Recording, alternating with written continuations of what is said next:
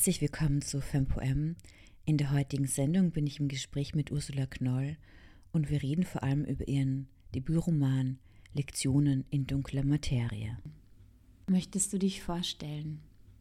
Hallo, mein Name ist Ursula Knoll, ich bin Schriftstellerin, komme aus Wien, lebe in Wien, habe Literaturwissenschaften studiert an der Uni Wien, Germanistik, Judaistik, Französisch, Queer Studies, habe in Literaturwissenschaften promoviert und wollte lange auch eigentlich in der Wissenschaft arbeiten, habe lange so Literatur geschrieben und daneben auch literaturwissenschaftlich eben gearbeitet, konnte mich lange nicht entscheiden, was so mein eigentlich mein Genre ist und bin jetzt nach vielen Jahren wieder bei der Literatur gelandet, was mich sehr freut. Ich habe noch während meines Studiums eine Ausbildung gemacht am Burgtheater für dramatisches Schreiben das heißt, so mein Handwerk im Schreiben habe ich wirklich eigentlich am Theater gelernt.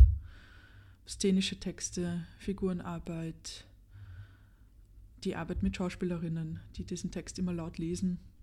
Und da konnte ich dann überprüfen, was funktioniert in dem Text, was funktioniert nicht. Ja, wo gibt es Längen, was ist unklar, was ist auch die lautliche Qualität von einem Text, nicht nur das Geschriebene. Was ich auch gelernt habe, was mir jetzt eigentlich fürs Romanschreiben sehr zugute kommt, ist beim, bei so einem Theatertext hast du ja eigentlich, also das, was in, in diesen Dialogen steht an der Oberfläche, ist ja wirklich nur so ein, wie so ein Palimpsest. Eigentlich der, das ganze Fleisch, der ganze Inhalt, die Emotion, das ist alles, was im, im Hintergrund ist, im Weiß des Blattes zwischen diesen Sätzen, die diese Figuren sagen. Und das erfordert so eine Genauigkeit und so eine Präzision einerseits in dem, was die Leute sagen, weil da jedes Wort eigentlich wichtig ist, weil die Art des Wortes und der Tonfall, in dem das gesagt wird, ganz viel miterzählt, was du eben ja nicht ausschreiben willst, weil sonst ist es wirklich ein total langweiliger Dialog, wenn du das alles ausschreibst. Und das hat sehr meine, einfach diese Schreibtechnik geschärft, jetzt dann auch für den Roman. Mein Debütroman, der heißt Lektionen in dunkler Materie, ist eben der erste Langtext, den ich geschrieben habe. Und das war schon ein Sprung, jetzt vom dramatischen Schreiben zu wechseln in die Prosa, in die lang erzählende Prosa auch. Da bin ich zuerst mal gesessen und der erste Eindruck war, oh mein Gott, das ist urviel Arbeit. Ja, jetzt muss ich nämlich alles ausschreiben. Ja, eben das, was ich sonst mir denke und weil es im Weiß des Textes ist, also des Blattes, muss ich plötzlich aufschreiben. Na, ich weiß nicht, wo die ist, diese Figur, was die anhat, wie sich die fühlt, wie das Wetter draußen ist. All diese Sachen. Ähm, das heißt, ich bin einfach gesessen, habe vor allem getippt, getippt, getippt und habe einfach Meter gemacht in der, quasi in dem Erschreiben dieser Welt, in der sich diese Figur bewegt. Und musste plötzlich dann trotzdem Entscheidungen treffen, die ich bis jetzt nie getroffen habe, wie eben, was trägt diese Figur. Da habe ich mir gedacht, na okay, mach die Regie, ist mir egal. Mhm. Bühnenbildnerin, Kostümbildnerin, keine Ahnung, dafür gibt es Leute, die werden bezahlt, die sollen das machen. Und im Roman hatte ich eben die Freiheit, aber auch die Möglichkeit und auch manchmal die Notwendigkeit, das plötzlich wirklich zu erzählen oder auch eine Form dafür zu finden, das zu transportieren. Jetzt bin ich gleich zum Roman gesprungen, dabei war ich noch bei meiner Person. Was mache ich sonst? Ähm, genau, ich schreibe jetzt Romane, Theaterstücke weiter. Ähm, Theaterstücke schreibe ich vor allem mit meiner Kollegin Barbara Katlitz. Wir schreiben das im Duo zusammen und haben uns auf das Fach Komödie spezialisiert. Wir schreiben Komödien, unter anderem auch deswegen, weil es zum Schwierigsten gehört, was man machen kann. Es ist unglaublich schwierig, eben etwas Lustiges zu schreiben, das nicht deppert ist und auch etwas transportiert und erzählt und die Leute zum Lachen und zum Weinen gleichzeitig bringt. Ja, das ist das eine Projekt, das ich verfolge. Und dann eben jetzt Romane. Mein erstes Buch ist draußen, jetzt sitze ich gerade am zweiten Roman. Und daneben habe ich auch noch einen bürgerlichen Beruf. Ich arbeite in einem Verlag als Lektorin, als Redakteurin, Lektorin und kümmere mich somit den ganzen Tag in der einen oder anderen Form um Texte, Bücher, Papiersorten, Druckaufträge, so Zeug. Ja. Also ich komme aus der Welt der Bücher. Und was auch noch ganz wichtig ist, was zu meiner Person dazugehört, ich bin, ich habe ein Kind, das bestellt mich auf Trab. Und ich bin leidenschaftliche Wassersportlerin. Ich mache jede Art von Wassersport, die man auf einer Wasseroberfläche machen kann. Mit einem Brett auf einer Wasseroberfläche entlang rutschen. Das mache ich, wenn ich nicht schreibe. Ja. Bist du auch Wasserskifahrerin? Ja, jetzt die letzten zwei Stunden, bevor wir uns getroffen haben, war ich tatsächlich am Wakeboard und bin Wakeboard gefahren, heute gesprungen. Ja, das ist, betreibe ich wirklich fürs Gleichgewicht. Ja, eben, das sind Gleichgewichtssportarten und da spüre ich immer sehr gut in meinem Körper, wie es mir gerade geht. Ne? An der Stabilität auf dem Board, das ist wirklich unschlagbar, oder? Heute zum Beispiel war so ein Tag, da war ich eher wackelig. Dann dachte ich mir, siehst du, schau, nicht ganz in der Mitte. Schreibst du mit Füllfeder? Tatsächlich, ich, ich kann nur im Tippen schreiben, weil das mit der Hand schreiben ist vom Schreibprozess her, von der Geschwindigkeit zu langsam für den Gedankenfluss, den ich dann habe. Ich habe zum Glück damals im Gymnasium dieses Zehn-Finger-Tippsystem gelernt und perfektioniert. Ich bin auch Klavierspielerin, vielleicht hat das geholfen. Und bin sehr schnell im Tippen und brauche auch diese Geschwindigkeit, diesen Fluss, um, einen, um den Gedanken folgen zu können, ja, um den Satz vollenden zu können. Sonst ist er weg, sonst ist das Bild weg ja, oder schon transformiert. Deswegen, ich habe früher mit der Hand geschrieben, also viel Notizbücher, auch Notizen gemacht und habe das wirklich aufgegeben. Und inzwischen ist es so, dass ich auch gar keine Verbindung mehr habe ja, zu meiner Handschrift. Ja. Es ist alles, also ich lebe eigentlich nur noch digital. Ja, spannend. Ich habe jetzt, ich wollte gerade so eine Analogie aufmachen zum Wasserskifahren oder zum Wakeboarden, weil man ja da auch oft auf einer glatten Oberfläche Spuren hinterlässt. Musste da an so eine Füllfederspur mhm. denken. Okay, aber das heißt, du, du schreibst auch für dich persönlich, wenn du Notizen schreibst oder irgendwelche Gedanken aufschreibst, dann schreibst du das auch digital. Ich habe einfach Word-Ordner voll. Was ich am Digitalen immer geschätzt habe, ist, dass man einfach eben Copy-Paste. Ja? Du kannst Zeilen, Absätze, Blöcke verschieben, rausnehmen, löschen. Und das ist eine eine, eine, eine Technik, mit der ich sehr oft arbeite. Und die geht beim handschriftlichen linearen, dann wird das irgendwann so ein Chaos mit, mit Verweis und Strich. Auch wie ich damals meine Dissertation geschrieben habe, da bin ich irgendwann verzweifelt, dann konnte ich mich selber nicht mehr aus. Wo ich jetzt mit welchen Pfeilen ich welche Teile wohin verschoben habe. Und tatsächlich jetzt so beim zweiten Roman, der, der erste Roman war da war ich freier, weil es der Erstling war, glaube ich. Ja, den habe ich einfach geschrieben. Das war herrlich. Ich habe einfach das war so eine Freiheit. Ja. Ich habe mir gedacht, ich komme vom Theater, niemand will irgendwas von mir. Ich auch nicht. Ich kann einfach schreiben jetzt und mich ausprobieren. Und habe einfach drauf losgeschrieben. Und es war so ein, wie aus einem Guss. Ich habe einfach vorne angefangen und irgendwann bin ich hinten rausgekommen und dann war es fertig. Und der zweite Roman jetzt, ich habe auch gehört, dass das ein Klassiker ist, dass das oft passiert beim zweiten Album oder beim zweiten Roman oder beim zweiten Theaterstück, beim zweiten Gedichtband dass man sich da so plagt, dass genau diese Leichtigkeit und Freiheit weg ist. Und so geht es mir auch gerade. Ich sitze und plag mich und bin sehr eisern und diszipliniert, weil eben auch Sportlerin und Wassersportlerin. Mhm. Ich, ich kenne das vom Wakeboarden und vom Kitesurfen und vom Windsurfen, dass man einfach eine Bewegung hunderttausend Mal machen muss, bis sie dann eingeschliffen ist im Körper. Und so geht es mir gerade auch mit dem Roman. Da wende ich das gerade sehr oft an. Ich schreibe es einfach runter und dann montiere ich. Ja. Sätze, Absätze, Textteile, Kapitel. Ich montiere und montiere es wieder neu, ordne es neu an und mache so eine Collage-Technik auch. Hat das möglicherweise damit zu tun, dass eben dieser erste Roman sehr gut angekommen ist und dass jetzt einfach viele Erwartungshaltungen da sind? Ich glaube schon, ja, ja, auch bei mir selbst, ja. Klar, ich freue mich, dass der erste Roman so gut angekommen ist. Das war nicht erwartet, aber erhofft. Ja. Klar, und jetzt ist es irgendwie so, okay, weitermachen, nächstes Level. Ja. Auch von der Anlage jetzt, der neue Roman. Ich übernehme einfach Elemente, die beim ersten sehr gut funktioniert haben für mich selber, übernehme ich. Und der erste Roman spielt in der Gegenwart. Mein zweiter Roman, jetzt der neue, ist ein Teil in der Gegenwart, ein Teil historischer Roman. Das heißt, es ist von, von der Anlage größer, vom Anspruch schwieriger. Ich muss mehr recherchieren. Es ist irgendwie Next Level. Ja. Und ich merke, das ist wirklich anspruchsvoll gut, wollte ich auch. Ich wollte mich selber fordern eben und schauen, okay, was ist die Grenze, was ist der nächste Schritt, wie geht das? Es ist immer noch so ein Ausprobieren, das macht total Spaß. Eben, in dem Fall ist es jetzt, wie schreibt man einen historischen Roman? Habe ich noch nie gemacht. probiere ich jetzt. Mit allen Anfängerinnenfehlern, die man machen kann, die habe ich jetzt alle schon gemacht im ersten Jahr oder mache sie immer noch. Ich bin gerade dabei zu lernen ja, und zu schleifen. Möchtest du so eine Art Sneak Preview geben, in welche Geschichte das führt? Wenn du sagst, ein historischer Roman, welche Zeit? Ich halte mich auf im, also 19. Jahrhundert, Revolution 1848, Mitte 19. Jahrhundert, Beginn der Industrialisierung, finde ich eine unglaublich spannende Zeit. Mhm. Ja. Ich wusste bis jetzt wenig darüber. Ich habe mich sehr viel mit dem Nationalsozialismus auseinandergesetzt in meiner Dissertation und halt 20. Jahrhundert oder Ende 19. Jahrhundert, aber so weit um die Zeit 1850 bin ich eigentlich noch nie zurückgegangen. Ja, ist gerade total spannend.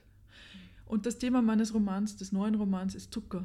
Mich interessiert der Stoff Zucker. Und ich erzähle diese Stoffgeschichte des Zuckers als Industriegeschichte, Landwirtschaftsgeschichte anhand von der Entwicklung der Rübenzuckerindustrie in Österreich, die unter anderem ja dann auch die koloniale Rohrzuckerindustrie abgelöst hat im Konsum, im Import.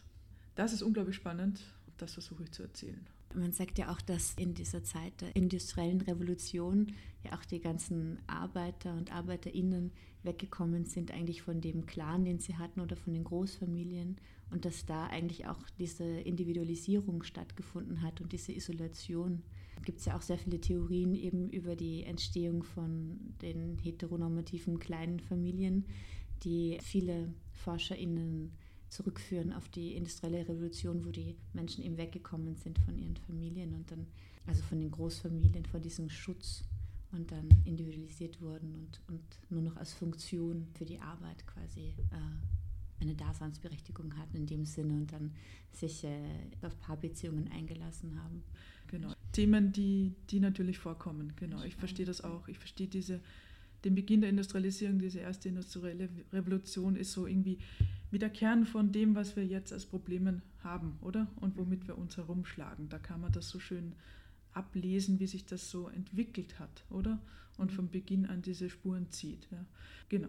Heteronormativität, das bürgerliche Liebesideal, ja. dann diese Klassengesellschaft, diese Entfremdung durch, durch Fabriksarbeit, ja.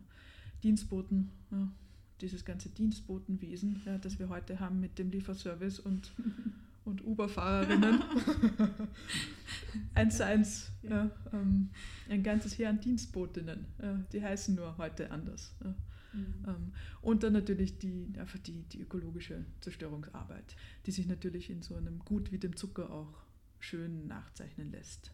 Der Zucker ist, also jetzt der Rohrzucker, ist, war also die Keimzelle von der Erfindung der Plantagenwirtschaft. Ja, die ist mit dem Zucker erfunden mit dem Zuckeranbau erfunden und kultiviert worden, die Plantage. Ja. Und das ganze System der Sklaverei. Genau. Also in einer gewissen Weise führst du ja zurück zu den Wurzeln der Probleme des aktuellen Romanes oder des, des Debütromanes, wenn man das so möchte, oder? so, wo hat das begonnen, dieser Schlamassel, in dem wir gerade stecken und wo die Welt gerade brennt. So. Ach, wunderschön, genau. Der zweite Roman ist, was bisher geschah. ja, das stimmt, das ist eine schöne Lesart. Ja. Genau, ja. ja. Genau, in dem Debütroman Lektionen in dunkler Materie, der erzählt von fünf Frauen, jetzt in unserer Gegenwart. Es ist ein Episodenroman und das sind sehr unterschiedliche Figuren, aber was diese Figuren eint, ist, dass sie alle in ihrem Leben an einen Punkt kommen, wo es nicht mehr weitergeht. Und dann explodieren sie. Sie zucken aus, sie wehren sich. Sie, also sie verlassen den Pfad, auf dem sie bisher gegangen sind und schlagen einen an, eine andere Richtung ein. Und das kann gut ausgehen, das kann schlecht ausgehen, das kann anderen schaden oder den Figuren selbst schaden. Da können sich unge unerwartete Dinge daraus entwickeln. Das war für mich diese Spielanordnung beim ersten Roman. Das hat unglaublich viel Spaß gemacht, diese fünf Frauen herzunehmen. Und von der Architektur des Romans ist es so aufgebaut, dass jede dieser Figuren wird in drei Phasen gezeigt. Also die Phase, was passiert vor, vor der Explosion, dann die Explosion und was passiert danach. Und so ist das konsequent durcherzählt. Und im Laufe des Romans, wenn man den liest, bildet sich langsam so ein Netz, weil diese Figuren miteinander verbunden sind und sie bilden so nach und nach, versteht man, wie sie miteinander zu tun haben oder nicht zu tun haben. Manche sind eng miteinander, manche einfach kreuzen sich ja, parallel, die Wege laufen aneinander vorbei. Und ich hoffe, dass sich im Laufe des Lesens so ein Gefühl von so einer Welt einstellt, in der diese Figuren miteinander agieren. Also ein kleiner Kosmos der, der Wut. Kosmos der Wut ist gut. Was ich auch spannend fand, ist eben dieses Verwandtschaftsverhältnis zwischen den Figuren. Also die eine sind, ist die Schwester, die anderen waren ein Paar, sind zwei Mütter und so weiter. Möchtest du einfach über das Thema Verwandtschaft sprechen? Also von, von der Komposition des Romans, wie ich es angelegt hatte, wie ich es gebaut habe, war, mir war relativ früh klar, dass ich diesen Episodenroman schreiben möchte. Die Keimzelle des Romans ist, ist Wut. Ja, es war dieser erste Hitzesommer 2018. Ähm, also nicht der erste Hitzesommer, war es ich weiß nicht, ob ihr euch erinnern könnt, 2018 war dieser Sommer in Wien, wo das das erste Mal auch so medial sehr präsent war. Ja. Hitzewelle. Und ich bin in Wien gesessen, in Wien-Ottergring am Brunnenmarkt bei einem Soda Zitronen, es war so brütend heiß, es war Nachmittag und diese ganze Stadt hat so gestunken nach, wie Wien eben riecht im Sommer. Und ich bin da gesessen und dachte mir, das ist eben, mich macht das aggressiv. Mich macht diese Hitze, sie lähmt mich und sie macht mich aggressiv. Und es wundert mich, dass alles trotzdem immer noch so reibungslos funktioniert, dass die Leute einfach so ihrem Leben nachgeben und sich so relativ gesittet miteinander interagieren, dass da eben niemand explodiert vor lauter Hitze, cholerischer Anfall.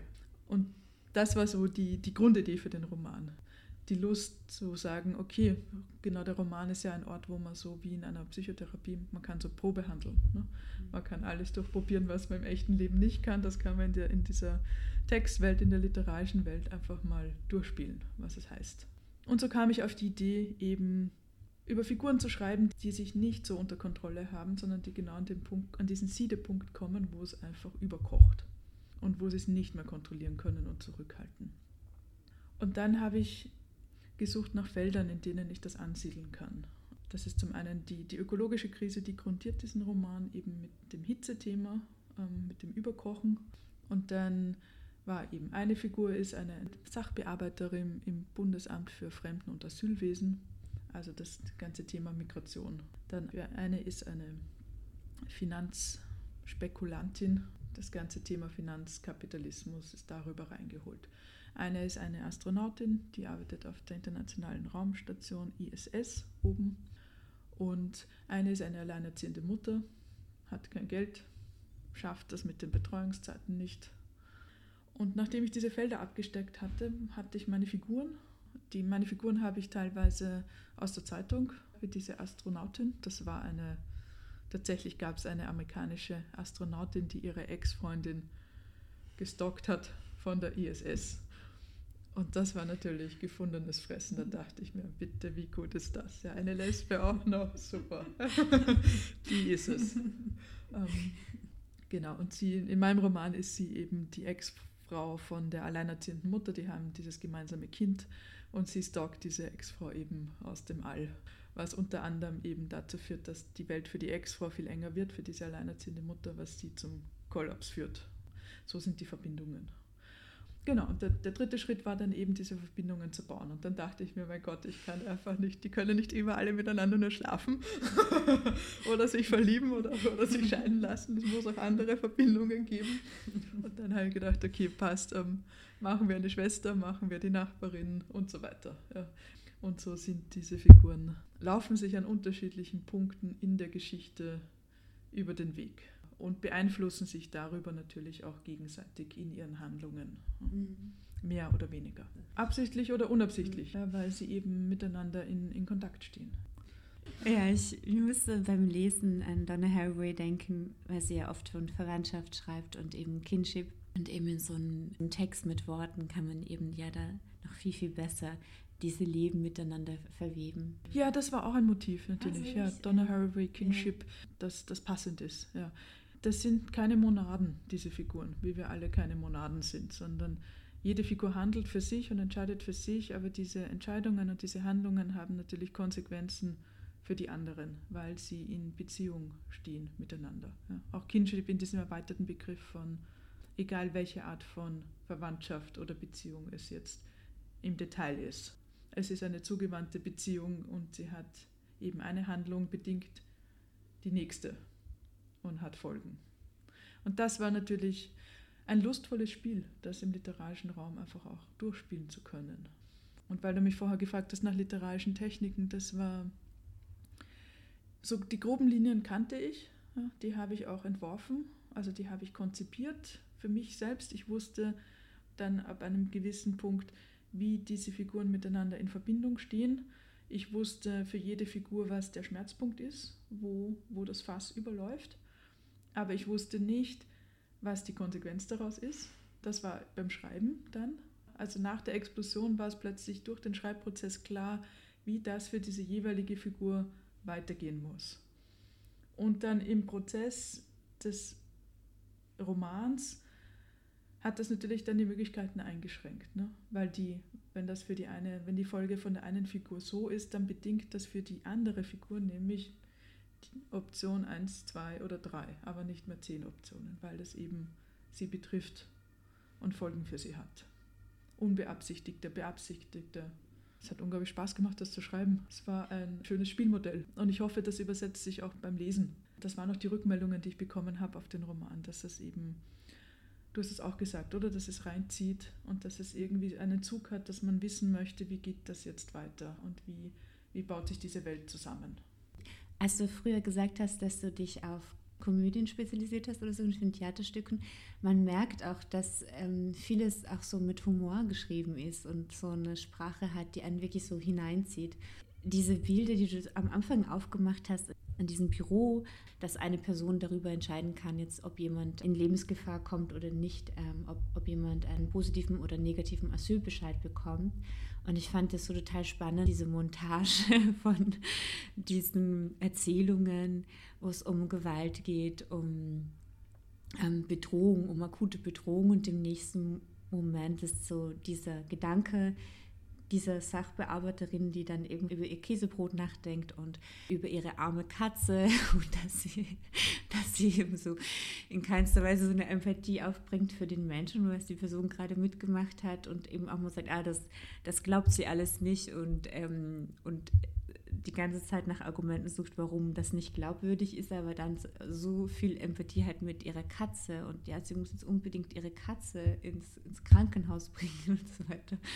Und diese, diese Welten, die total aneinander vorbeigehen. Ich, hab, ich musste auch so an dieses Klischee denken, dass ja sehr viele rechte Leute sehr tierlieb sind zum Beispiel auch. Und dann dieses, diese Doppelmoral. Oder ich meine, du hast ja eben über ähm, Nationalsozialismus so eine Doktorarbeit geschrieben und ich habe gehört, dass Hitler und Goebbels, dass die ja gegen äh, Tierfabriken waren und dann so eine richtige Revolution da gestartet haben für die Tiere und gleichzeitig eben Menschen umgebracht haben und so. Und das war, das fand ich auch so, so spannend, wo dann die Gedanken immer abschweifen, eben zum Käsebrot, zu, zu den Radieschen, zu der eigenen Katze. Oh, heute kann ich keinen Sport mehr machen und gleichzeitig entscheidet halt eine Person über das Leben einer anderen in so einer Brutalität, er muss dann dieses, dieses, dieses Wort denken, so diese Banalität des, des Bösen. Ja. Ich fand das ähm, wunderbar. Und eben auch, es hat so was Humorvolles und Komödiantisches, aber auch in dieser Brutalität des Alltags einfach. Mhm. Und ähm, ich fand das sprachlich so, so mitreißend und unglaublich toll, tollen Einstieg auch. Und also auch auf diese schreckliche Realität halt irgendwie einfach so zu schauen auch gar nicht übertrieben oder so, aber es passiert tagtäglich. Und auch die Geschichten, dass man zum Beispiel queere Personen, die, die geflüchtet sind, dass man denen nicht glaubt, dass sie queer sind und so weiter. Ja, diese Brutalität, die da so durchkommt und eine, wie so Montage. Es ist auch tatsächlich eine Montage. Diese Textpassagen aus den Stellungnahmen, die diese Sachbearbeiterin verfasst, also quasi diese offiziellen Bescheide, ob jetzt jemand Asyl zugestanden bekommt oder nicht, das sind tatsächlich Originaltexte. Das war auch der Sommer 2018, da war Sommerloch-Nachrichten. Ja, mhm. Sind diese Papiere ein bisschen geleakt worden. Ja, und dann wurde das einfach passagenweise in der Zeitung abgedruckt. Und ich habe das genommen und war dann wirklich auch selbst total mitgenommen eigentlich von dieser Sprache. Das ist so ein Beamtendeutsch, das sehr behäbig daherkommt ähm, und eben über, entscheidet über, also wirklich entscheidet über das Leben von Menschen. Ja? Eine Weichenstellung ist, ja oder nein. Ja, du kannst bleiben oder du musst gehen. Ja? Schlecht geschrieben, in sich widersprüchlich und voller Fehler. Diese Texte habe ich dann in den Roman aufgenommen und das war genau das, was ich mich hingesetzt habe und mir gedacht habe, wer schreibt solche Texte und unter welchen Bedingungen werden solche Texte geschrieben. Es ist ja auch nicht diese Verantwortung dieser Sachbearbeiterin. Die ist ja auch nur ein Rädchen in einer Struktur, die sie dazu bringt, solche Texte zu schreiben, die dann diese Auswirkungen haben. Und das war der Moment, der mich interessiert hat. Und aus dem sind dann diese Szenen entstanden. Tatsächlich hatte ich die auch ausgesucht zum Vorlesen, lustigerweise. Ja? Wunderbar, schön. Das Schwein. Die Betriebsküche ist leer. Es ist noch zu früh für die Mittagspause. Ines Geiger hatte sich angewöhnt, vor den anderen zu essen. Die Gespräche langweilen sie. Sie öffnet den Kühlschrank, stellt den Temperaturregler auf die kälteste Stufe. Die Sachen werden ja schlecht. Im obersten Fach liegt ihr Frischkäse, dazu ein paar Radieschen. Während sie das Brot aufschneidet, sucht sie die Nummer der Ordination heraus. Am anderen Ende der Leitung spricht nur ein Anrufbeantworter, die Tierärztin auf Urlaub.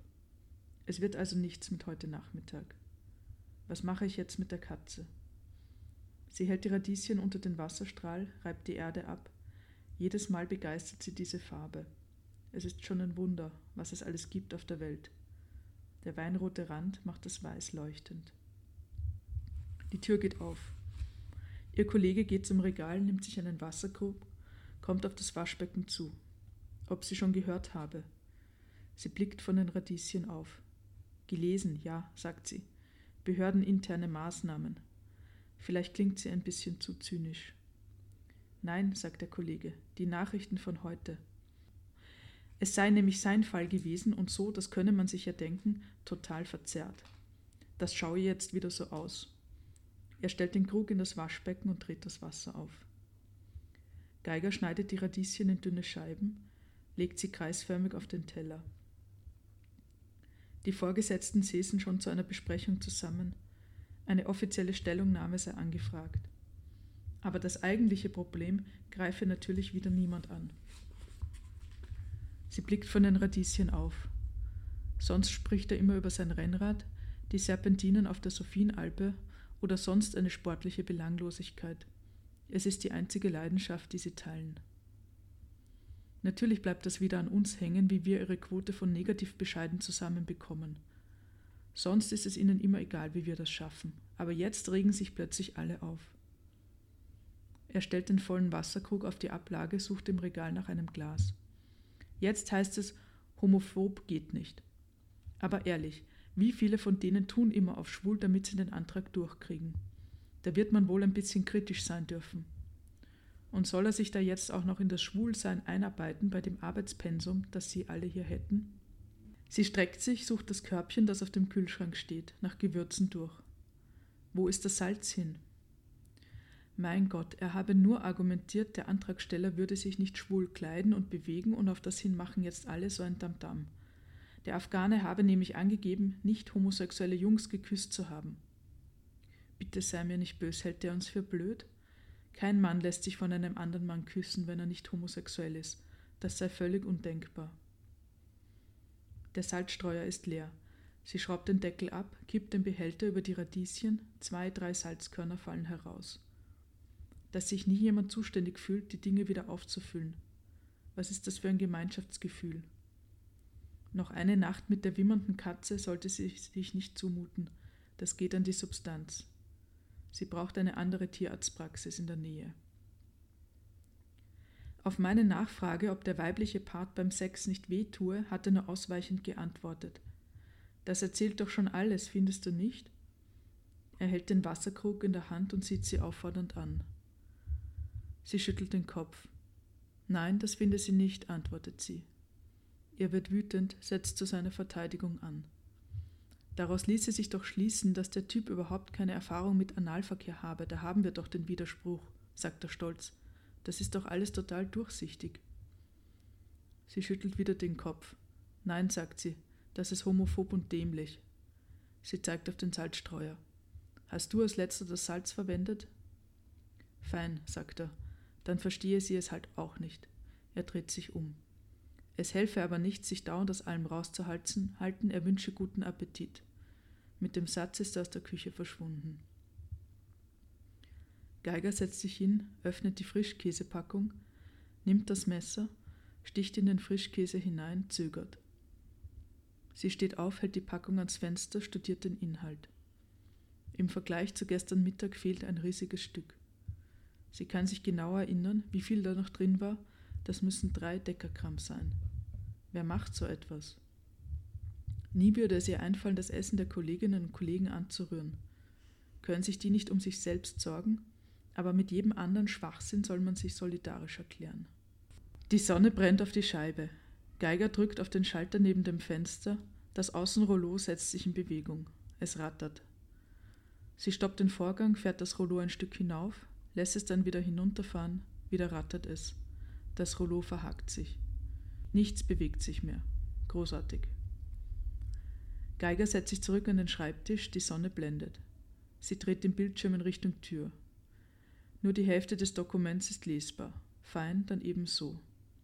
Das Interview von vorgestern Nachmittag. Der junge Afghane, der heimlich zum Christentum konvertiert ist und die ganze Zeit von Frauenrechten schwadroniert hat. Was hat der geglaubt, dass so etwas hier Eindruck macht? Die Dolmetscherin, die ältere, verbissene, hat sich mitreißen lassen. Ihre Stimme lebendiger, freundlicher als sonst. Die beiden haben sich gegenseitig aufgeschaukelt, ein halber Nachmittag Meinungen statt handfester Fakten. Sie öffnet das Dokument. Name, Geburtsdatum, Datum der Antragstellung, Begründung, Doppelpunkt. Die negativen Eigenheiten in einer westlichen Gesellschaft blenden sie einfach aus. Auch in einer solchen gibt es mehr als genug. Betrug, Mord, Verbrechen aller Art. Wieso sollten Sie ausgerechnet auf die Idee kommen, gekommen sein, sich für die westliche Kultur zu interessieren, beziehungsweise für das Christentum? Absatz, neue Zeile. Nicht glaubhaft ist ihre Behauptung, dass sie jeden Sonntag in die Kirche gehen. Der Behörde liegt ein Schreiben vor, dass ihre Anwesenheitsquote lediglich 86 Prozent beträgt. Von einem Besuch des Gottesdienstes an jedem Sonntag kann daher nicht die Rede sein. Völlig an den Haaren herbeigezogen sind ihre Behauptungen, dass Frauen im Islam keine Rechte hätten. Es gibt nachgewiesenermaßen Yoga, Schwimm- und Radfahrgruppen in Kabul, nur von Frauen besucht. Diese Behauptung von Ihnen ist ohnehin bemerkenswert. Welche Bedeutung die Frauenrechte in Afghanistan für Sie haben, ist unklar. Fest steht, dass Sie kein Frauenrechtsaktivist waren und sind. Aus diesem Grund gibt es für Sie auch keine Probleme in Afghanistan. Ein weiteres E-Mail von Wolfgang blinkt auf. Wie soll man sich bei diesen ständigen Unterbrechungen konzentrieren? Der Text klingt aufgeregt. Die schlechte Berichterstattung in den Medien setze jetzt also den ganzen Bereich massiv unter Druck. Kabul mit Bagdad zu verwechseln sei das eine. Seitenlange Auszüge aus einem Bescheid jedoch abgedruckt zu finden, die ein schlechtes Licht auf uns werfen, selbst wenn es nur eine Sommerlochnachricht ist, das gehe zu weit. Für nächste Woche ist eine Nachschulung angesetzt. Formulierungshilfen und das Finden des richtigen Ausdrucks. Wir erstellen ein Dokument einer Behörde der Republik ein Rufzeichen. Sie ist für alle verbindlich. Zudem sollen ihm die Bescheide der letzten Woche zur Durchsicht vorgelegt werden. Sie lacht laut auf. Er wird wohl viele Überstunden einlegen müssen. Wie stellt er sich das vor?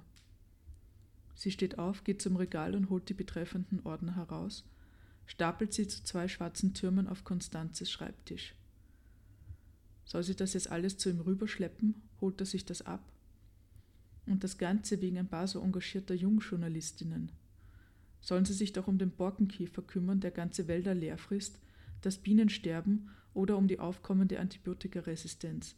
Es gibt bei Gott tausend Missstände auf dieser Welt, da muss man doch irgendwann zu priorisieren anfangen. Wie soll sie Konstanzes Arbeit mitmachen und ihr eigenes Pensum durchbringen, wenn sie von lauter Schulungen und Extraaufgaben aufgehalten wird? und das alles auch noch hungrig, da hier heimlich alles weggefressen wird. Sie blickt auf die Uhr. Der Tag wird sich noch hinziehen. Stunden um Stunden wird sie hier noch absitzen müssen. Was mache ich jetzt mit der Katze? Sie klickt auf den begonnenen Bescheid, kontrolliert Beistriche und Rechtschreibung, Mitten im Text hört sie auf. Etwas schnürt ihr die Brust zu. Sie steht auf, atmet tief durch, setzt sich wieder hin. Der Druck nimmt zu. Sie steht wieder auf, geht zum Fenster, zurück zur Tür. Sie läuft hin und her. Die Sonne brennt auf die Ausfallstraße.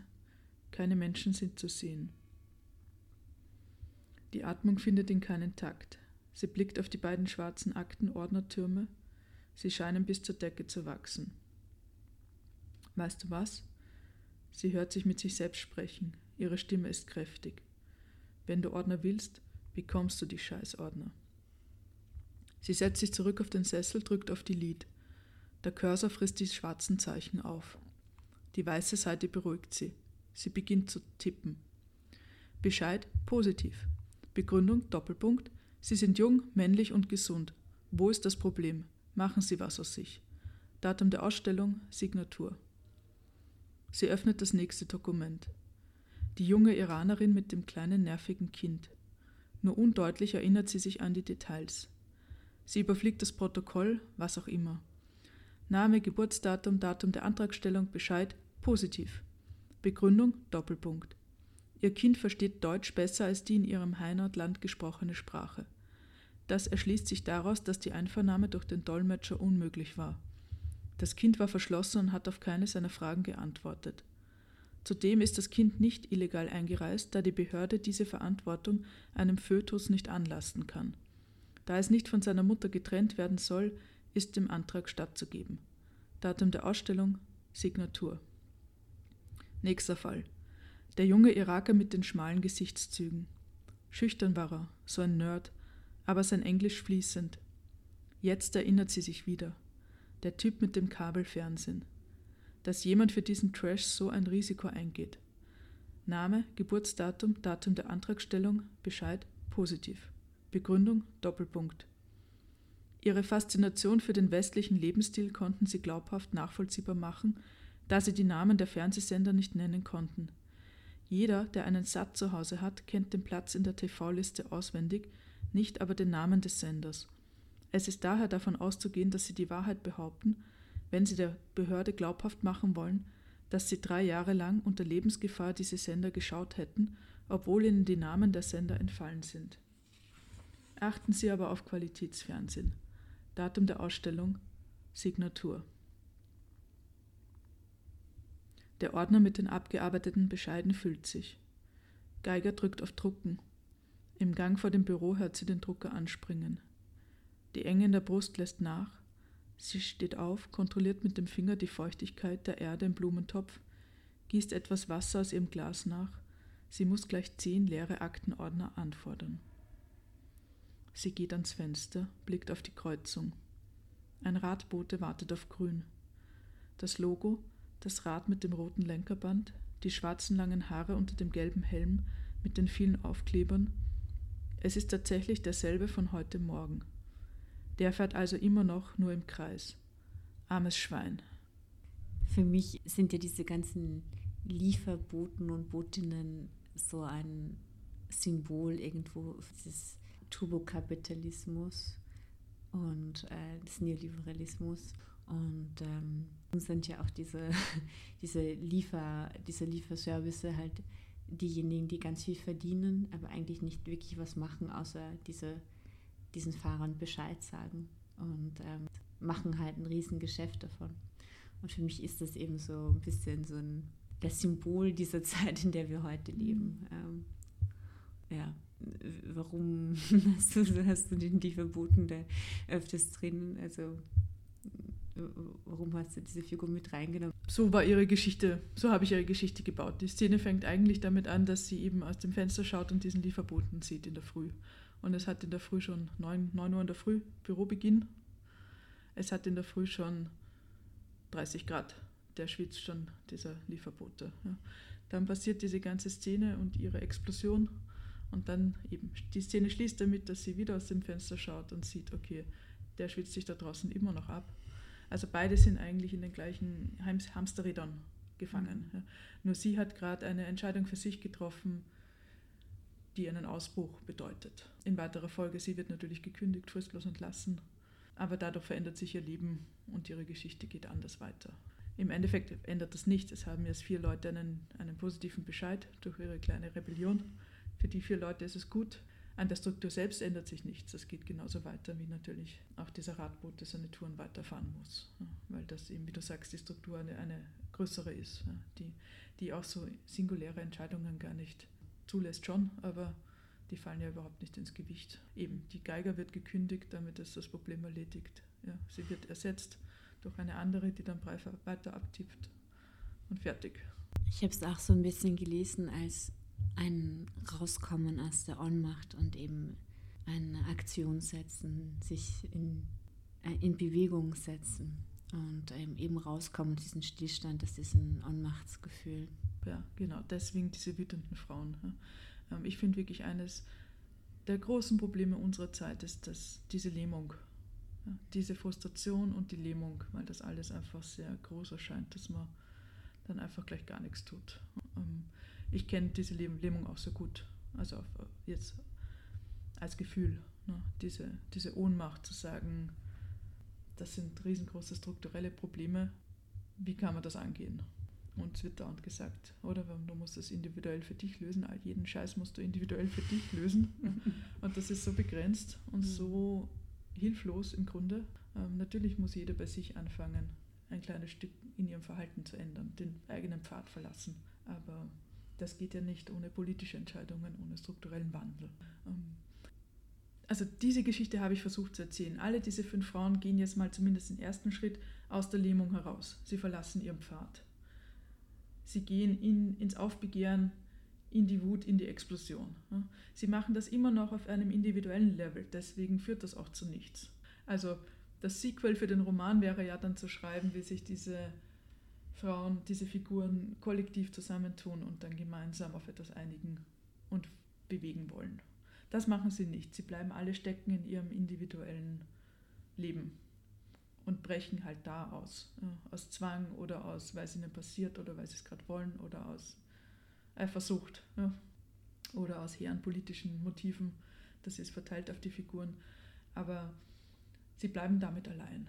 Also insofern, das ist keine emanzipatorische Erzählung, sondern mir ging es wirklich darum, einmal diesen ersten Schritt zu bebildern, aus, auszufabulieren. Was passiert, wenn ich aus der Lähmung in die Wut komme und aus der Wut heraus handle, auch unkontrolliert handle oder nicht intendiert handle.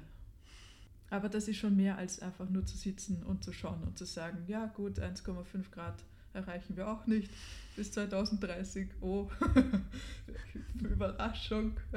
Na dann machen wir halt trotzdem weiter. So.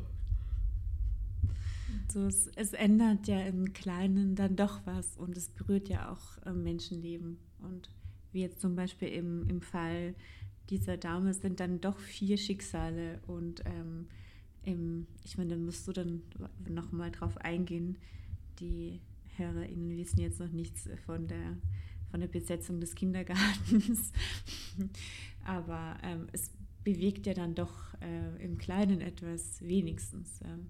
Ein lieber Freund von mir aus Berlin schreibt gerade seine Dissertation über Waldbrände. Mhm. Und ähm, ich glaube, der Titel ist, ist eben genau der, dass wir in so einem Klima leben, in der wir der Bedrohung und ähm, das, so ein Gefühl bekam ich irgendwie auch, als ich deinen Roman gelesen habe, so einfach so die Welt brennt. Ja, so mhm. ist es auf, auf der ganzen Welt sind Waldbrände. Dieses Gefühl, okay, wir sind bedroht, äh, es brennt, es kann so nicht mehr weitergehen. Dieses ähm, System, in dem wir leben, ist irgendwie einfach gegen die Wand gefahren und wir müssen irgendwie was ändern. Wie ist halt die Frage so. Aber im Kleinen kann man eben dann doch sehr viel auch wieder verändern und so.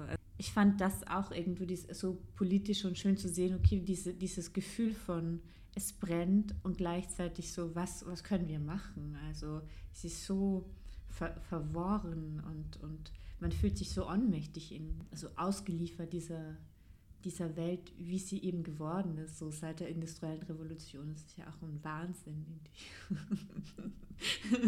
Und dieses Klima beschreibst du sehr gut. Auch so eben in diesen kleinen Alltagserzählungen, also auch so diese Banalität des Bösen, also diese, dieser totale Wahnsinn auch von also von den, von den Leuten im Denken oder so weiter, die dann halt nur an ihr Abendessen denken. so. Ja, ich meine, das ist, du hast eh gesagt, man muss jetzt, in dem Roman gibt es jetzt noch nicht diese kollektive Revolte, globale kollektive Revolte, aber, aber das ist ja eben auch diese, dieser Moment, in dem wir heute leben. Ja. Es gibt ja ganz viele psychologische Studien, die jetzt gemacht wurden, um herauszufinden, warum tut sich nichts. Oder wir haben das Wissen, es gibt eigentlich auch bei einem Großteil der Bevölkerung einen Willen. Es mangelt ja nicht, es mangelt weder an Wissen noch an Willen. Warum aber sind jetzt auch politisch Veränderungen so schwer umsetzbar, dass mhm. auch Leute in Verantwortungspositionen davor zurückschrecken, eben Entscheidungen einfach, also so Leitplanken zu setzen, oder? Das ist das neue Wort. Die Politik sollte Leitplanken setzen, dieser neoliberalen Wirtschaft zu sagen, okay, in die Richtung und da nicht weiter. Ja? Oder was weiß ich, ein Tempolimit oder Autobahn, das banalste Ding der Welt. Ja? Könnte man einfach machen. Ja? Es wird nicht gemacht, weil die Leute in Verantwortung sich dafür fürcht, davor fürchten, dass sie dann abgestraft werden, oder? Das ist immer die Argumentation. Also es mangelt weder am Wollen noch am Wissen, aber niemand tut etwas. Und das hat mich interessiert bei diesem Roman. Diese Frauen sind alle in einer Situation, das machen sie nicht aus ihrem Wissen heraus. Sie verlassen den Pfad nicht, weil sie wissen, dass es schlecht ist. Sie verlassen den Pfad nicht, weil sie das wollen, sondern sie verlassen den Pfad, weil sie an einen Punkt kommen, wo es nicht mehr weitergeht. Das sind sehr individuell. Eben, das ist die Alleinerzieherin, die es einfach nicht mehr schafft. Die arbeitet als, als Zimmermädchen in der Hotellerie. Die schafft es einfach nicht mehr. Dann wird ihr Auto kaputt durch einen Unfall und das ist der Punkt, wo ihr System kippt weil sie es nicht mehr schafft, rechtzeitig einfach das Kind abzuholen im Kindergarten mit den Betreuungsöffnungszeiten am Land. Für eine alleinerziehende Frau schon gar nicht. Also die Umstände verdichten sich für diese Figur so weit, bis sie dann exportiert und diesen Kindergarten besetzt. Genau. Ja, sich in einer Situation wiederfindet, in der sie sich gezwungen sieht, plötzlich etwas anderes zu versuchen. Und das ist Genau, das ist eine kleine Modellanordnung, die das mal durchexerziert auf, auf, anhand von individuellen Geschichten. Der nächste Schritt wäre jetzt, das natürlich zu transferieren auf so eine gesellschaftliche Ebene und zu sagen, was sind kollektive Modelle, oder? Wie man Veränderung anstoßen kann und tatsächlich dann auch umsetzen kann, weil das ist das, was wir brauchen. Wir müssen ins Handeln kommen und nicht hier sitzen und quatschen oder frustriert sein oder uns fürchten oder ich weiß nicht. Insofern ist dieser Roman schon auch ein Stück Climate Fiction. Es gab in Wien im, wann war das, im Frühling war das, einen Schriftstellerinnenkongress im Literaturhaus, da ging es um viele relevante Literaturfragen, aber eine, eine, eine der großen Fragen, die dort diskutiert worden sind, neben äh, prekäre Einkommensverhältnisse von Schriftstellerinnen und Schriftstellern und überhaupt Kulturarbeiterinnen, Mhm. Ähm, und dass sich an der Front überhaupt nichts tut. Ja. Also das stimmt nicht, das tut sich schon etwas, weil jetzt inzwischen ist es zu einem Diskurs geworden seit ein paar Jahren und man spricht öffentlich darüber. Ja. Öffentlich auch als Selbstverständigung innerhalb der Szene wird plötzlich darüber gesprochen, ja, über was verdienst du, was verdiene ich, was sind die Verdienstmöglichkeiten und warum ist das für alle so schlecht und was könnte man da eigentlich nämlich zusammentun, dass nicht jeder da allein dahin wursteln muss, ja, mehr oder weniger. Gut, das war das eine Thema. Und das andere große Thema war eben, wie reagiert die Literatur auf diese, auf diese Klimakatastrophe? Ja, was sind, ähm, wie übersetzt sich das in literarische Texte? Das fand ich auch ganz spannend, dass es da auch wenig, also bisher einfach auch noch wenig Literatur gibt, wenig Texte. Ja. Mein Roman ist, so ein, ist einfach ein Versuch. Ich habe mir das Thema Hitze genommen, weil das etwas ist, was, also Hitze und Wassermangel, ich bin Wassersportlerin. Wassermangel ist für mich wirklich ein Albtraum und Hitze ist auch ein Albtraum. Ich gehe am liebsten im Februar surfen, das ist das Beste. Da sind keine Leute am Wasser und der Wind geht gut. Ich habe mir eben dieses, das Thema, einfach das mal, das Thema Hitze, ja, Hitze und Überkochen ähm, und was passiert, wenn ein System überkocht. Und was ich sehr schön fand, ist eben auch, dass du aus der Perspektive des Kindes geschrieben hast. Und was ich sehr schön fand, war, dass das Kind die Mutter sieht und sagt, oh, sie ist jetzt glücklich. Ich, ich sehe da eine Veränderung und ich sehe auch, dass die andere Dame dort auch glücklicher aussieht und dass sie nicht mehr streiten. In diesem Moment der, dieser kleinen kollektiven Revolte, dieser Besetzung dieses Kindergartens, wo man sich einsetzt für, für andere Öffnungszeiten. Und, und das fand ich so schön, wie, wie lustvoll Aktivismus sein kann und wie diese Momente der Freude, die eben auch das Kind sieht und einfach sieht, okay, meine, meine Mutter zum Beispiel ist rausgegangen aus diesem Ohnmachtsgefühl und ich sehe, es geht ihr jetzt einfach besser. Ich weiß nicht genau, was wir hier machen, aber, aber es fühlt sich gut an. Mhm. Und das fand ich irgendwie auch so lustvoll und so. Dieses Buch fällt mir gerade ein, Pleasure Activism. Mhm. Und, und da geht es eben auch darum, dass wie, wie lustvoll eben auch Aktivismus sein kann. Und das, an das muss ich irgendwie auch mhm. denken. Mhm. Am Ende des Buches ist es sehr schön und eben auch so, dass so oft auch diese Perspektive des Kindes eingenommen wird. Ich musste dann auch bei dem Kind natürlich an, eine, an unsere Zukunft denken, dass er das vielleicht eben dann anders machen kann, oder? Das war dann doch sehr hoffnungsvoll in einer gewissen Weise. Seine Freude, die er teilt oder die er, die er sehen kann an, an einer Veränderung des Status quo. Schön, ja, ja, ich finde, Schön, das war mir ganz wichtig. Ja, das ist mir wichtig, auch Literatur zu schaffen, die, die lustvoll ist beim Lesen, wo man lachen kann und die eben äh, diese Themen verhandelt, aber denen auch eben ein, ein Lachen entgegensetzt ja, oder etwas Optimistisches. Ja. Weil ich wirklich glaube, dass wir kämpfen müssen gerade und einfach gut auf uns schauen, dass wir diesen, lang, diesen Kampf einfach lang, dass wir fit bleiben, diesen Kampf lang zu führen. Wir haben faschistische Tendenzen in ganz Europa. Ja die Klimakatastrophe. Also es wird einfach von jeder Seite eng und da muss man gut auf sich schauen. Was hat dich dazu bewegt, am Burgtheater diese Ausbildung zu machen und was fasziniert dich am Theater? Ich habe meine Jugend wirklich verbracht auf Stehplatzplätzen im Burgtheater und Akademietheater. Das war so eine meiner Leidenschaften. Damals schon mit, mit der Barbara Katlitz, mit der ich heute diese Theaterstücke schreibe. Wir sind damals gestanden und haben uns das alles angeschaut. Ich war massiv beeindruckt von Theater in, als Jugendliche, junge Erwachsene. Und dann hat sich das eigentlich durch einen Zufall ergeben, dass ich diese Ausschreibung gesehen habe beim Burgtheater. Da waren 100 Leute, 100 junge Leute. Und dann haben die halt 20 ausgewählt für so eine Meisterklasse. Und da wurde ich eben mit ausgewählt. Und dann, das war eben dieser Zufall, dass ich in dieser Meisterklasse gelandet bin, dass ich dann eigentlich wirklich so beim dramatischen Schreiben war ich wollte immer schreiben, ich wollte schon als Jugendliche schreiben. Ich hatte einfach, als ich jünger war, nicht den Stoff für einen Roman zum Beispiel. Ja. Ein Theaterstück funktioniert ganz anders. Und für ein Theaterstück brauche ich auch einen Stoff, aber ich brauche nicht in dieser epischen Länge. Insofern ist mir das Drama sehr gelegen gekommen.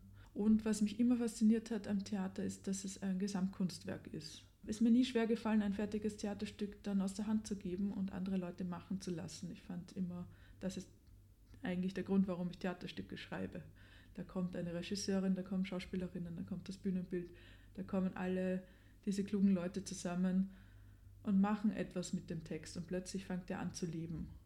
Und ich war dann auch selten bei den Proben dabei, sondern bin dann immer gern auf die Premiere gegangen und habe mir angeschaut, was dann, was dann passiert ist mit, mit dem Text. Und das war immer ein, wirklich ein, ein sehr beeindruckender Moment, dass diese kleine Welt, die bis dahin immer nur in meinem Kopf war, plötzlich da gelebt hat. Da waren Körper im Raum, da waren Bilder, da waren Töne und das war nicht alles von mir kontrolliert. Es war von meinem, mein Text hat den Rahmen gegeben und hat seinen Grundtonus gesetzt, aber das Ganze hat dann erst gelebt, weil andere Leute ihre Interpretation davon beigetragen haben. Manchmal hat mir das gefallen, manchmal nicht, aber das war ja auch dann eigentlich sekundär, ob ich dann mit dem Ergebnis zufrieden war oder nicht. Ja, dieser Prozess, ja, das war immer, immer berauschend. Das ist jetzt bei dem Roman ganz anders. Der Roman ist viel stiller.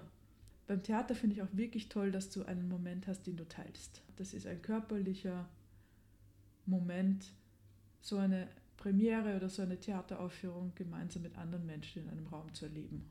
Eben, dass dieser Koloss aus meinem Kopf, den ich geschrieben habe, plötzlich etwas ist, was ich mit anderen Körpern in einem Raum teilen kann, als sinnliches Erlebnis das ist einfach das Schöne am Theaterschreiben. Das habe ich beim Roman nicht. Auch wenn ich eine Lesung mache und da es vorlese, das ist eh schön, aber so sinnlich ist das auch nicht. Der Roman ist. genau. Was aber beim Roman, was der Roman dafür kann, ist, dass er dafür physisch anwesend ist, in mhm. Form von einem Buch und ganz anders bleibt, über einen viel längeren Zeitraum bleibt. Das Buch ist es erschienen letztes Jahr im Februar, wir führen heute dieses Gespräch.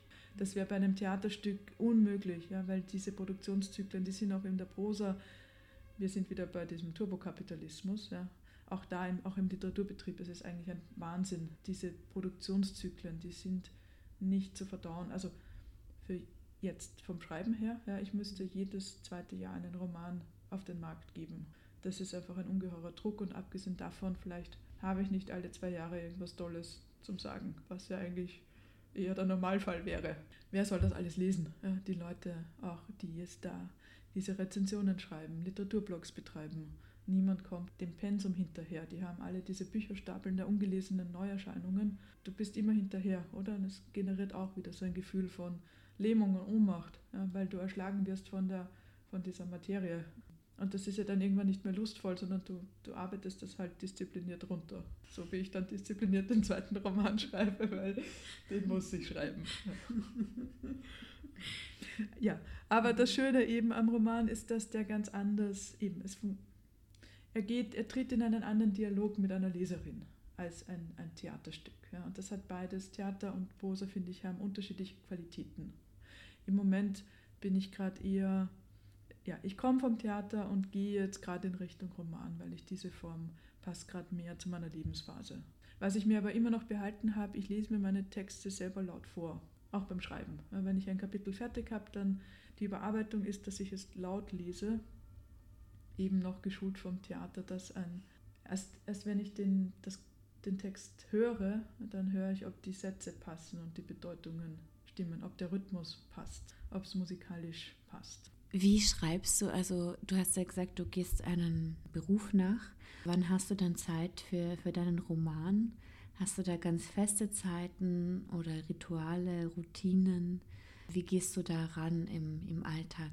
Meinen ersten Roman habe ich in der Elternkarenz geschrieben. Das war einfach ein Luxus an, an Zeit ich bin ein Jahr in Karenz gewesen und das Kind war sehr pflegeleicht. Es war auch wirklich ein Glücksfall, dass es so ein Anfängerinnenkind war. Das hat gut gegessen und geschlafen und deswegen war ich relativ frei gespielt. Und dann auch bei der Tagesmutter und dann konnte ich einfach, dann hatte ich so meine drei Stunden und dann habe ich das einfach sehr diszipliniert runtergearbeitet. Und jetzt, jetzt quetsche ich es rein. Ich habe zwei freie Nachmittage in der Woche und da schreibe ich einfach also sehr diszipliniert, weil ich wenig Zeit habe und ich muss. Das hat Vor- und Nachteile. Also den Vorteil, den ich darin sehe, ist, dass ich, ich habe nicht so wahnsinnig viel Zeit, jetzt drüber nachzudenken. Ich muss einfach. Also ich denke sehr viel über den Roman nach, beim Wäschewaschen, beim Popo auswischen, beim Radfahren. Da da kommen eigentlich immer diese Ideen für den Plot und für die Figuren und für diese Welt. Ja. Mhm. Und die, die Schreibarbeit ist aber sehr diszipliniert. Ja. Und es, oft setze ich mich hin und habe keine Lust oder bin nicht sehr inspiriert, aber ich habe einfach nur zwei Stunden und dann schreibe ich einfach. Das heißt, im Moment überarbeite ich auch ganz viel, weil ich dann einfach Erstfassungen habe und die muss ich dann, an denen feile, feile ich dann herum. Aber es geht mit Disziplin das Schöne an diesem Schreibprozess ist immer die, die Überraschung, die er bereithält. Wenn ich schreibe, dann bin ich in einer Szene von meinem Roman und dann, ich erlebe das wie einen Film anschauen eigentlich. Ich bin wirklich dann in dieser Welt bei dieser Figur und gehe mit meiner Figur durch diese Welt. Das ist, glaube ich, wie andere Leute Computer spielen. So schreibe ich Romane. Ja beim Computerspielen kannst du auch, du kannst, du musst Entscheidungen treffen, um in dieser Spielewelt voranzukommen. Und so fühlt sich das ein bisschen an beim Schreiben. Der Weg, den diese Figur nimmt durch diese Welt, also was passiert als nächstes, wie fühlt sie sich, was hat das für eine Konsequenz, wo ist der Turn im Plot, das ist zum Teil, das ist immer so eine Mischung aus, manchmal weiß ich es und will irgendwo hin, weil ich diese Figur muss dann die andere Figur treffen, weil sonst geht es da nicht weiter, also muss ich irgendwie dahin kommen. Ganz oft ist es aber auch so, dass ich schreibe Sätze, ich bin in dieser Welt, ich schreibe, beschreibe diese Welt und diese Handlungen und plötzlich kommt aus einem Wort eine Assoziation, die den Plot vorantreibt oder diese Figur vorantreibt. Und die bringt mich oft ganz woanders hin, als ich wollte. Oder ich, manchmal weiß ich nicht, wohin ich wollte, dann bin ich überrascht, dass ich da lande. Das ist für mich der, der Lustgewinn am Schreiben. Das ist der Grund, warum ich schreibe. Das ist für mich meine eigene Unterhaltung. Also es ist äh, anstrengend, weil Arbeit, aber es ist auch die Unterhaltung. Es ist auch ein sehr visueller Prozess in dem mhm. Sinne. Also du gehst durch bildliche Räume. Wahrscheinlich könnte ich mir vorstellen, kommt dann vielleicht auch das Theater oder deine Erfahrung mit dem Theater mit rein, weil es ja da auch eine Bühne gibt und ähm, ganz konkrete Bilder. Ist ein visueller Prozess und es ist für mich manchmal auch einfach eine Flucht aus meinem Alltag. Ich schreibe auch keine autofiktionale Literatur. Ich schreibe nicht gerne über mich selber. Also A ist mein Leben banal und B wäre mir total langweilig und C bin ich auch eigentlich ein sehr privater Mensch. Ich, es wäre mir un, unangenehm, so viel von mir preiszugeben und auch so viel von den Leuten preiszugeben, mit denen ich mein Leben teile. Deshalb all diese Romanwelten, die haben natürlich etwas mit mir zu tun, aber sie sind auch ein Stück weit weg. Sie sind wirklich Fiktion, sie sind Abenteuer und sie sind auch für mich selbst ein Stück Eskapismus, so eine Mischung. Ich kann über das, diese Romanthemen, über unsere Gegenwart reflektieren, über das, was mich so beschäftigt und ich bin sehr politisch ich ziehe mir nur eigentlich nur so Polit-Podcasts rein und lese nur die Politteile in den Zeitungen. Und ja, das sind all die Sachen, die mich wirklich interessieren. Ja, das, also geopolitische Fragen, das Weltgeschehen. So, ja. Ähm, und der Roman bietet für mich so ein Feld, wo ich das in einer anderen Form, in einer anderen, also trans, transformiere quasi in die, in die Welt der Literatur und damit das durcharbeite in Gedankenmodellen. Aber eben auch als eskapistische Flucht von mir geht das Wäschewaschen echt am Zeiger. Mir geht meine Erwerbsarbeit am Zeiger. Meine Welt schrumpft und ist so klein. Oder November in Wien ist wirklich, ja. Und dann ist es super, diese, eben deswegen. Es ist, glaube ich, wie Computerspielen für andere Leute. Ich stehle mich davon in diese, in die Welt des Romans und schaue, was dort alles passiert. Du schaffst dir deine eigenen Welten mhm. und lebst eine Zeit lang in denen und andere Menschen können die dann auch betreten, deine Räume in dem Sinne. Das ist ja auch unter anderem deswegen so lustvoll, weil das halt, weil ich schon relativ viel bestimmen kann da drinnen. Ja. Und das, das macht Spaß. so dieses Thema zu Sehnsucht und, und Einsamkeit Gleichzeitig sehnt sie sich ja, also die Astronautin sich ja auch nach dem Sohn und gleichzeitig flüchtet sie ja so. Und mir ist das, ich hatte diese Assoziation eben von Turbokapitalismus, Isolation. Wir sind alle irgendwie so einsam. Und diese Person hat sich für mich in dem Sinne auch irgendwie so rausgeflüchtet aus der Erde sogar. Und das geht der Person genau gleich wie den Leuten, die wahrscheinlich Apartment neben Apartment mhm. leben und vielleicht auch von sich selbst flüchten und von ihren eigenen Problemen und sich nicht sich mit also sich stellen wollen und du hast ja auch geschrieben dass sie also ganz schwierig es für sie ist mit sich alleine zu sein und dann geht die Person ans raus aus dieser Welt und ist halt immer noch mit sich alleine. Und das fand ich irgendwie auch, ja, so einen ganz zentralen Punkt, glaube ich, auch gerade so in unserer westlichen Welt, dieses Gefühl von Einsamkeit. Und gleichzeitig sind wir aber alle so verbunden über, also über Satelliten und so. Und wir halt über, über Smartphones, über ganz viel, über Wi-Fi, was auch immer, aber irgendwo fühlen sich sehr viele Menschen unglaublich einsam in diesem System, weil es auch so vereinsamt vielleicht. Ja, die Szenen mit der Astronautin habe ich im ersten Lockdown geschrieben. Das ist tatsächlich, das war ein Beispiel. Ich wollte nicht direkt über die Pandemie schreiben, ich wollte keinen Pandemietext schreiben, mhm. aber es war eine Transformation des gleichen Gefühls. Mhm.